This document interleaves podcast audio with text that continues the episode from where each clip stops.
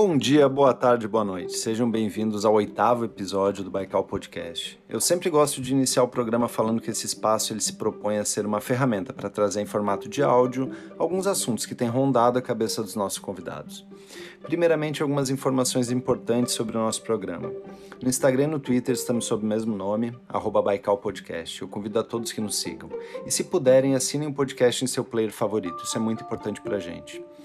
Nossa ideia é trazer um episódio a cada duas semanas, sempre lançado na terça-feira. Para aqueles que estão chegando agora, meu nome é Francisco Gassen, eu sou advogado, especialista em direito público, mestrando do programa de pós-graduação da Universidade Federal de Santa Catarina e eu serei o host do programa. Esse projeto ele tem como objetivo criar um espaço para que pesquisadores apresentem de modo rápido e objetivo algum assunto do seu interesse. Como sempre, lembramos aqui que a ideia desse programa não é um bate-papo, a ideia é que não é uma entrevista e nem mesmo um diálogo.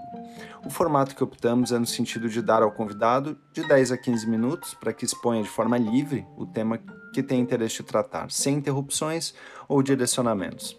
Pensamos nesse podcast como um instrumento para popularização e inclusão dos temas acadêmicos no dia a dia das pessoas, tentando ao máximo aproximar esses temas ao nosso cotidiano. O convidado de hoje é o professor Rodrigo Valgas, que possui graduação em Direito pela Universidade Federal de Santa Catarina, fez seu mestrado pela Universidade Federal do Paraná, tendo produzido a dissertação intitulada de Apreciação e Julgamento das Contas Anuais prestadas pelo chefe do Poder Executivo Municipal, sob a orientação de Romeu Felipe Bacelar Filho. Seu doutorado foi realizado na Federal de Santa Catarina, sob a orientação do professor Luiz Henrique Cademartori, e que resultou na tese com o seguinte título: Disfunções do controle externo sobre os agentes públicos, risco, medo e fuga da responsabilização. Ele é professor de Direito Administrativo na Faculdade Sesuski, onde inclusive eu tive o prazer de ser seu aluno durante a graduação, é sócio e advogado no escritório Espíndola e Valgas, Advogados Associados, é o segundo vice-presidente do Instituto Brasileiro de Direito Administrativo e ex-presidente do Instituto de Direito Administrativo de Santa Catarina. E recentemente lançou uma obra que tem tido muita repercussão positiva no ambiente jurídico. Eu falo do livro Direito Administrativo do Medo: Risco e Fuga da Responsabilização dos Agentes Públicos. Foi publicado pela Thomson Reuters e que está à venda nas melhores livrarias do ramo. Tendo essa breve introdução do seu currículo, vamos lá então ouvir o que o professor Rodrigo tem para trazer hoje para a gente.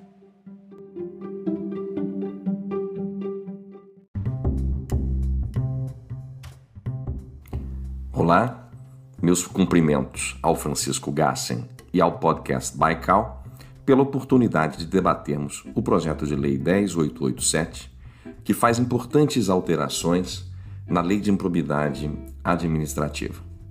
Este projeto é fruto de iniciativa do presidente da Câmara dos Deputados, Rodrigo Maia, e também foi presidido pelo ministro Mauro Campbell, do Superior Tribunal de Justiça, que coordenou é, esses trabalhos.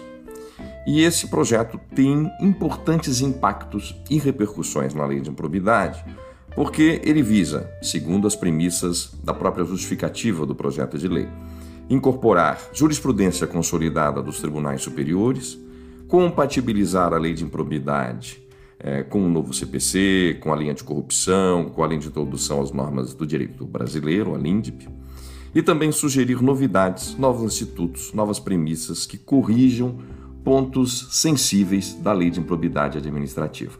O tema tem grande relevância porque sempre fica uma discussão importante na sociedade brasileira. É, afinal, estas alterações, essa mudança que estamos vendo agora na lei de improbidade, é um avanço ou é um retrocesso?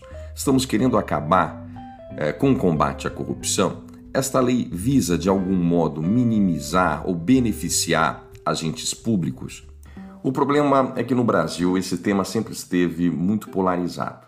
Qualquer alteração, qualquer discussão séria sobre o combate à corrupção sempre acaba sendo interpretado, de algum modo, como uma espécie de retrocesso, como uma espécie de benefício a agentes políticos, a servidores públicos, de modo que qualquer discussão séria sobre esse tema é, tem sido é, bastante obliterada por certas pré-compreensões, mesmo ideológicas, sobre o tema do combate à corrupção, que é um tema que interessa sem dúvida a toda a sociedade. A nossa premissa é que uma lei é boa quando ela funciona, quando ela consegue é, dar ajo, dar consecução aos objetivos pelas quais é, ela foi criada. E a experiência tem demonstrado que, infelizmente, a Lei de Improbidade Administrativa, é, editada já em 1992, a 8429, não tem funcionado, está sendo disfuncional em suas finalidades. Por que isso? Primeiro, os problemas são de todos conhecidos. É uma abertura muito grande dos tipos é, da LIA. Nós temos inúmeros conceitos jurídicos indeterminados e cláusulas gerais. Não que, obviamente, cláusulas gerais e conceitos jurídicos indeterminados não possam estar numa lei. Isso é natural. É, o problema é que esta é uma lei de conteúdo de cunho sancionador e uma abertura demasiada desses tipos pode levar, como leva inclusive, a uma exacerbação, a um exagero na aplicação dos tipos da lei de improbidade. Também, e isso obviamente é bom que se diga, acaba equivalendo o administrador que equivocou-se com aquele quadrilheiro, com o desonesto, ou seja, a lei trata todos de um modo muito parecido. E isso é uma correção importante que precisa ser feita na lei. O segundo problema que temos na lei é a falta de critérios adequados para a dosimetria das suas sanções. Só para se ter uma ideia, violação a princípio, que está lá contido no artigo 11 da Lei de Improbidade, ele pode eh, levar a uma sanção de 100 vezes a remuneração. Imagine um, um alto agente de Estado aí que ganha em torno de 30 mil reais. Nós teríamos, em tese, condenações, como já tive oportunidade eh, de presenciar, condenações na faixa de 3 milhões de reais por violação a princípio. Obviamente, é, isto é uma desproporção. Aliás, por vezes até o próprio cometimento de dano ao erário ou enriquecimento ilícito não leva a uma pena tão exacerbada quanto violar é, princípios. Depois nós temos uma ampla discricionariedade dos órgãos acusadores no manejo destas ações. Por vezes, especialmente nos pequenos municípios, surgem denúncias surgem é, trazidas mesmo pela oposição, isto é natural, faz parte da política. O Ministério Público, cumprindo o seu dever, ouve falar daquela denúncia e, na dúvida, move uma ação de improbidade, por vezes até destituída de maior fundamento, quando justamente esta fase inicial de deflagração da lei de improbidade deveria ser bastante cautelosa por parte é, dos agentes públicos. É, nós temos ainda uma repercussão radical desta norma também nos direitos políticos fundamentais é, e subjetivos do, dos acusados. Portanto, é, com perdão da metáfora beligerante, nós temos uma verdadeira metralhadora giratória que atinge seus alvos sem menor seletividade, tanto o quadrilheiro quanto o servidor honesto que pode cometer equívocos, aliás, inequivocamente há de cometer equívocos, são afetados pela má aplicação desta norma na realidade, no cotidiano da administração pública brasileira. E é bom que se diga que a má aplicação da lei de improbidade tem gerado problemas realmente muito sérios na gestão pública brasileira. Aquilo que temos denominado, e muitos autores de direito administrativo, como o direito administrativo do medo. É, ou seja, o gestor público hoje, quando decide, quando aplica as normas de direito administrativo, infelizmente ele não está mais preocupado com atendimento ao interesse público primário, nem mesmo secundário. É, o seu interesse acaba sendo a sua autoblindagem, a sua autoproteção decisória, com receio de eventuais ações que lhe sejam movidas em face de suas decisões. E as ações de improbidade, sem dúvida, são movidas em profusão e em situações por vezes bastante é, surreais. Até porque sabemos não há que se confundir ilegalidade com improbidades. Ilegalidades podem ocorrer, aliás, inevitavelmente hão de ocorrer. Nós partimos da premissa no Brasil de que o gestor público não pode errar como se ele estivesse imune a qualquer erro. Mas isto não é realidade, aliás, não é realidade em qualquer atividade, na atividade privada, em qualquer profissão. É natural que haja equívocos, especialmente quando nós temos uma pluralidade de normas de direito administrativo no direito brasileiro. Na verdade, é, poucos administrativistas têm uma noção ampla de todas as normas que incidem. Peguemos, por exemplo, o tema das licitações públicas. Há controvérsias enormes entre as pessoas, entre os estudiosos de direito administrativo sobre o tema de licitações.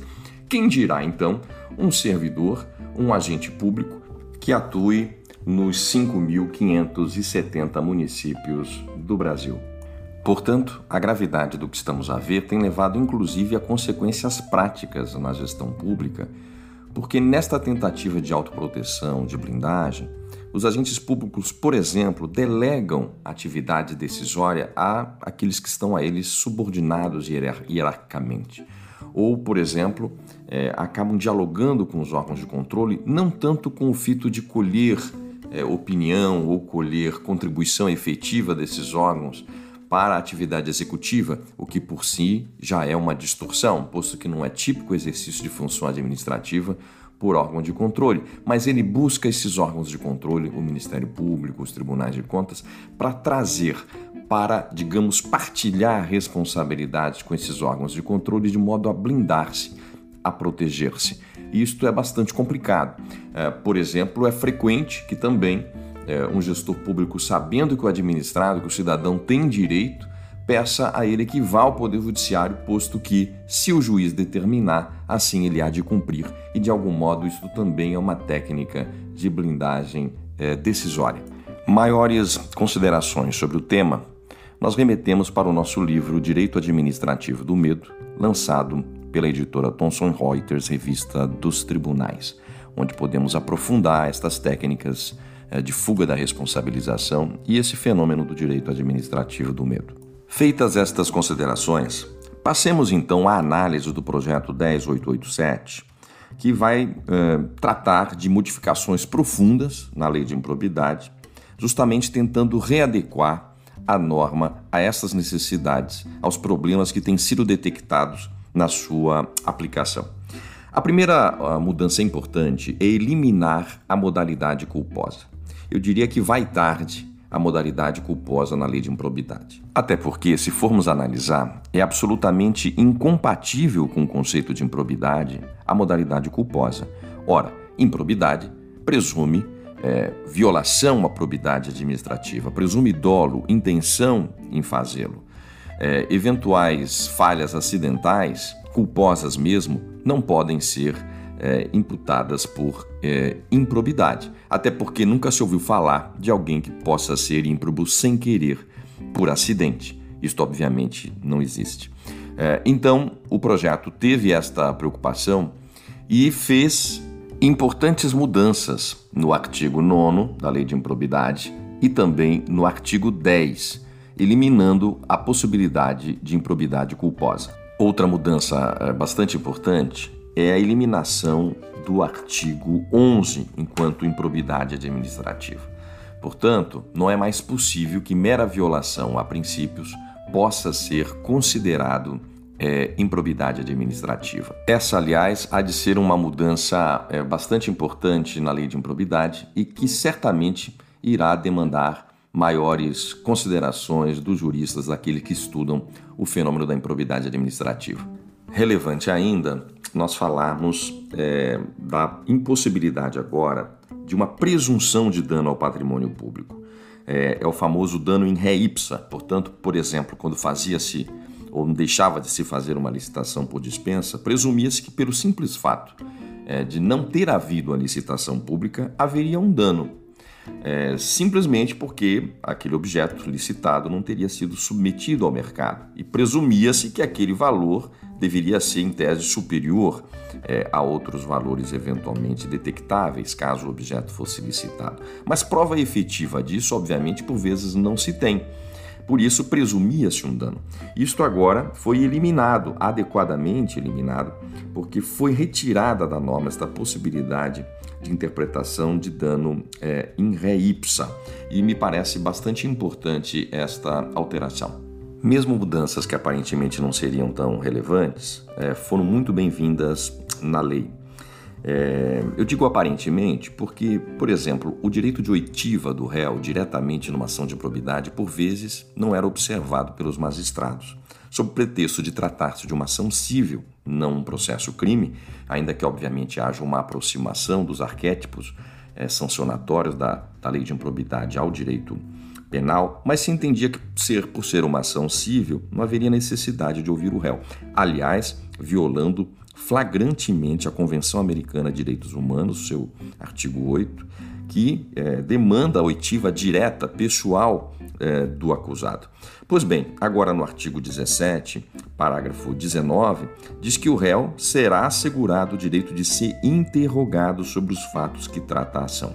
Importantíssima essa mudança, até porque, por vezes, a única pessoa que pode esclarecer alguma coisa é o réu, em alguns aspectos. É, é ele e mais o envolvido, como ouvir-se aquele envolvido e não ouvir uh, o réu. Então, me parece muito bem-vinda esta alteração. A despeito também de uma supressão inicial, foi mantida a defesa preliminar. Sabemos que na ação de improbidade, antes da contestação, nós temos aquela fase de defesa preliminar.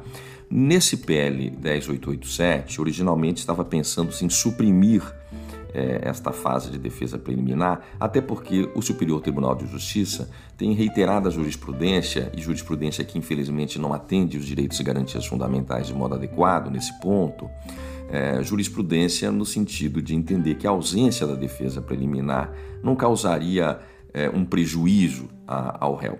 É, de modo que a ação agora de improbidade, mesmo na redação do novo PL, manteve é, a necessidade desta defesa preliminar do réu, que me parece importantíssima, até porque, se bem manejada, pode evitar toda a deflagração de um processo cujo futuro sempre é incerto. Embora a tônica do projeto de lei seja uma maior observância e ajustes no tocante aos direitos e garantias fundamentais dos acusados, é, há alguns pontos que a lei recrudesceu um pouco mais. Se nós analisarmos, por exemplo, na dosimetria do artigo 12, nós veremos que agora houve um aumento, especialmente na hipótese de enriquecimento ilícito, é, da suspensão de direitos políticos, que agora vai de 4 a 12 anos. Portanto, houve uma ampliação é, significativa, como também, mesmo na hipótese do artigo 10, uma ampliação de suspensão de direitos políticos de 4 até 10 anos. Importante também destacarmos que esta norma procurou adequar agora é, suas alterações à lei de introdução às normas do direito brasileiro. Por exemplo, no artigo 18, é, diz que se deve considerar ao aplicar-se a lei de improbidade, os obstáculos e dificuldades reais do gestor e exigências das políticas públicas do seu cargo. Portanto, me parece isto haver uma compatibilidade maior com a LINDB nesse aspecto. Um aspecto que não me parece de todo adequado é a previsão lá no artigo 23A, parágrafo 2 da condenação e honorários sucumbenciais. Nós temos as famosas ações que estamos nos Estados Unidos, onde cidadãos comuns podem promover ações em prol do Estado visando a recuperação é, de perdas, de, de, dano ao erário é, lá nos Estados Unidos. É, me parece que nós estamos, corremos o risco aqui no Brasil com esse ponto, caso haja uma certa ampliação do leque de legitimados para mover a ação, porque inicialmente a lei foi pensada agora para legitimar exclusivamente o Ministério Público mas nós não sabemos ainda é, como ficará em definitivo esse projeto de lei que estamos a analisar aqui. Ainda não houve é, o término, está a tramitar na Câmara dos Deputados ainda o projeto. É, de modo que, se houver uma ampliação disto, nós corremos o risco de mercantilizar esta questão das ações de improbidade, visando honorários, de modo que não me parece salutar esta inclusão. Finalizando nossa fala, meu caro Francisco Gassen e todos os ouvintes do podcast Baikal, e como deu já o tempo de nossa exposição para cumprirmos rigorosamente o que nos foi passado, é, me parece que há muito mais avanços nesse projeto de lei 10887 do que retrocessos. É, eu acho que esse é um tema que tem que ser enfrentado de frente. O tema da improbidade, de algum modo, é um tema importante porque ele discute todo este olhar do controle externo para o agente público, todos esses temas de maior alteridade, de maior deferência ao gestor, de algum modo, transitam quando se discute esta questão da improbidade administrativa. De modo que, ainda que sim, reparos possam ser feitos em alguns aspectos do projeto de lei, como aliás em qualquer projeto de lei, o saldo geral me parece bastante positivo. Muito obrigado por esta oportunidade de trocarmos ideias.